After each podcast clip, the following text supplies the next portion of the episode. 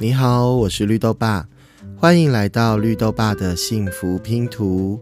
星期三我们要分享的是幸福教养。今天来和大家聊一聊父母行动卡第六章：善用逻辑结果。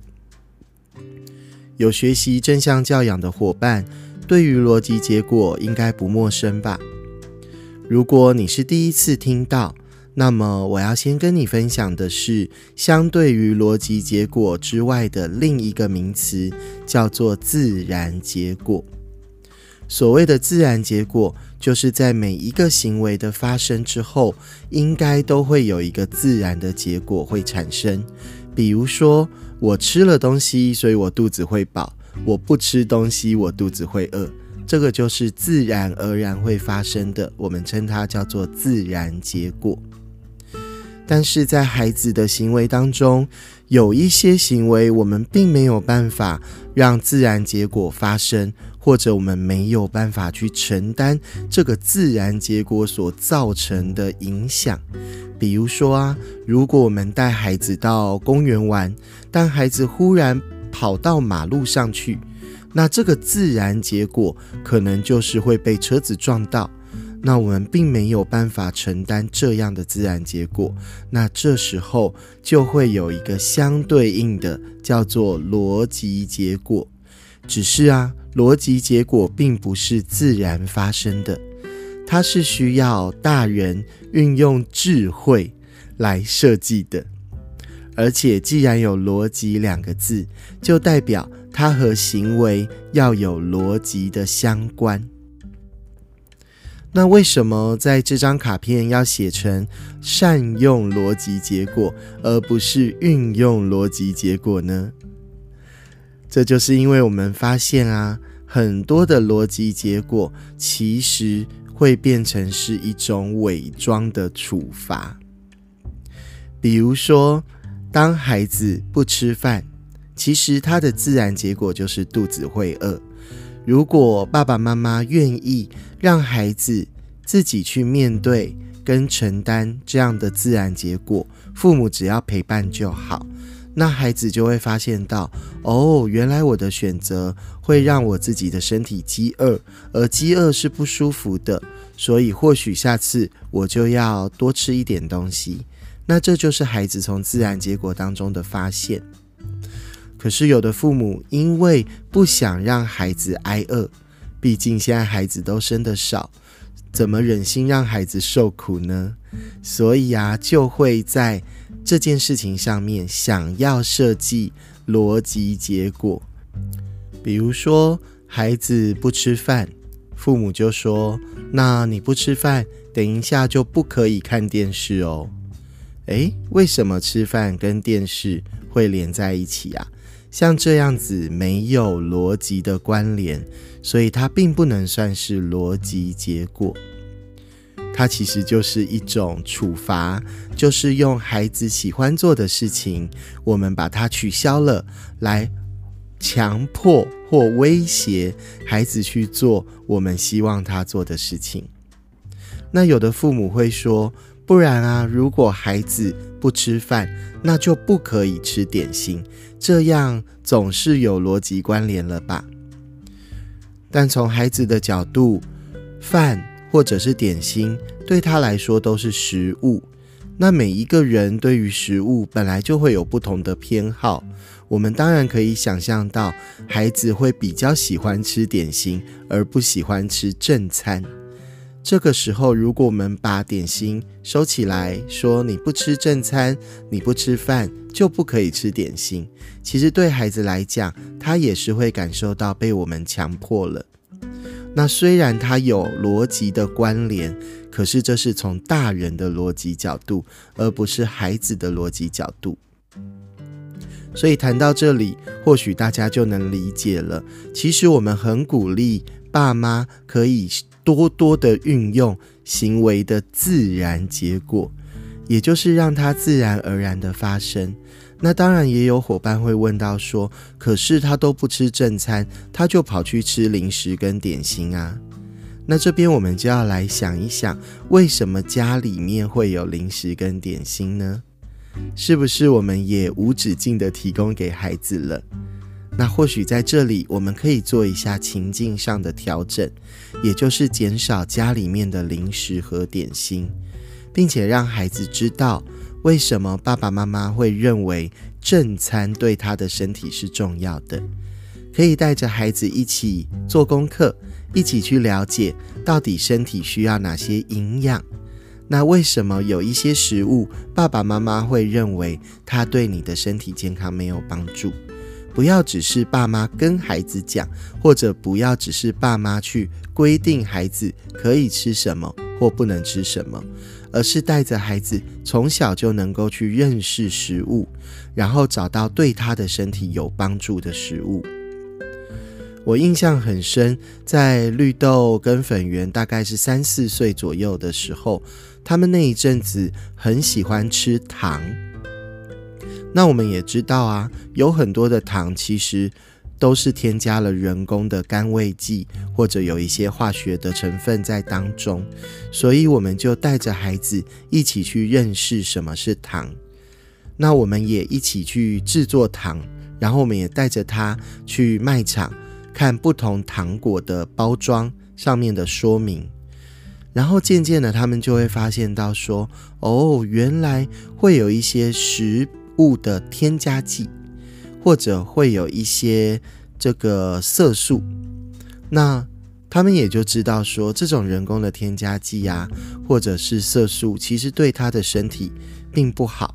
这从哪里看到的？其实有很多的影片，有很多的新闻，他其实都会谈得到。那我们就跟孩子一起做学习，然后我们还到科教馆去走那一条消化的那个步道。也就是从嘴巴进去，然后最后从肛门出来，那孩子印象都很深，所以他就知道原来食物进到他的身体里会经过这一段历程。那其实多数的孩子都是想要让自己的身体好的，可是他又想要吃糖怎么办呢？所以除了我们自己做糖果之外，我们也带着他去挑我们认为比较健康的糖果。我记得当时的他们最后做出了一个结论，就是啊，在糖果上面有写一百，那或许就是一个比较好的糖果。为什么？因为当时他们还不认识字，可是他们就知道说，有的糖果它是百分之百由果汁所呃提炼成糖果的，那这可能比较没有添加物，或者他们也会看背后，如果是密密麻麻的。文字，那他们就不会买，因为他们就说，那这添加物应该很多。所以随着他们对于文字的能力越来越好，其实他们后来在买食物之前，他们也都会习惯的看一下这一个食物的成分有哪些。这个就是我们在逻辑结果以外的，我们可以透过教育，我们可以透过陪伴，跟孩子一起去理解，就是他的身体其实是他自己要照顾跟负责的。爸爸妈妈是在他小的时候陪伴他，跟提供他一些足够的食物，可是啊，也要带着他去了解如何好好照顾自己的身体。那再回到逻辑结果来说，其实当年我刚开始学习正向教养，我很爱用逻辑结果，因为在学正向教养之前，我是会处罚孩子的。那逻辑结果好像就帮我开了另外一扇窗，就是我可以不用处罚，可是好像达到一样的效果。那伙伴们应该就了解了，其实当时我所做的呢，都是伪装的处罚。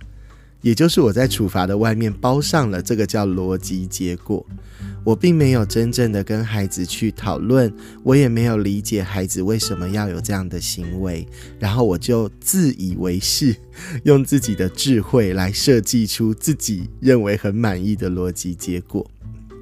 那随着我跟孩子慢慢的都在成长，到了大概两年三年之后，我们就发现其实。多数的逻辑结果，它都不是真的逻辑结果，它真的都是一个伪装的处罚。所以后来呢，我就跟孩子说，那基本上我们就不要用这个逻辑结果了，我们就是共同的来面对不同的行为，我们来想出解决的方法。所以啊，嗯，这个逻辑结果我们用善用，就是要提醒大家。呃，它还是有的机会是可以使用到的，只是呢，最好他跟孩子要经过一起的讨论，然后双方都要能够同意，而且是不在呃委屈的情况下。比如说，我们有的伙伴会说，像他的现在孩子比较大了，然后会跟他约定使用手机啊、平板的时间。那比如说，原本约定一天就是用一个小时。但他的孩子就用了超时嘛，到了一个半小时或两个小时，那他就跟孩子约定说，呃，如果你超时多久，那你明天就不能用手机跟平板。那你觉得这是逻辑结果吗？你今天超时，所以不能用，看起来好像有逻辑，对吗？然后孩子在当下，其实他也同意了，因为其实他也想当个好孩子，每个孩子都想要当个好孩子，所以他也知道自己超时了，所以他也同意了这个做法。所以隔天呢，孩子的确就没有使用平板跟手机，因为被爸妈收起来了。但是当平板跟手机再交回给孩子的时候，其实孩子啊反而会。再次的超时，而且甚至会更严重的超时，或者到了之后，他会想尽办法不让爸妈知道他超时了。那这反而违反了就是亲子之间的信任关系，还有孩子的自主自律，其实都受到了打击跟影响。那为什么会是这样呢？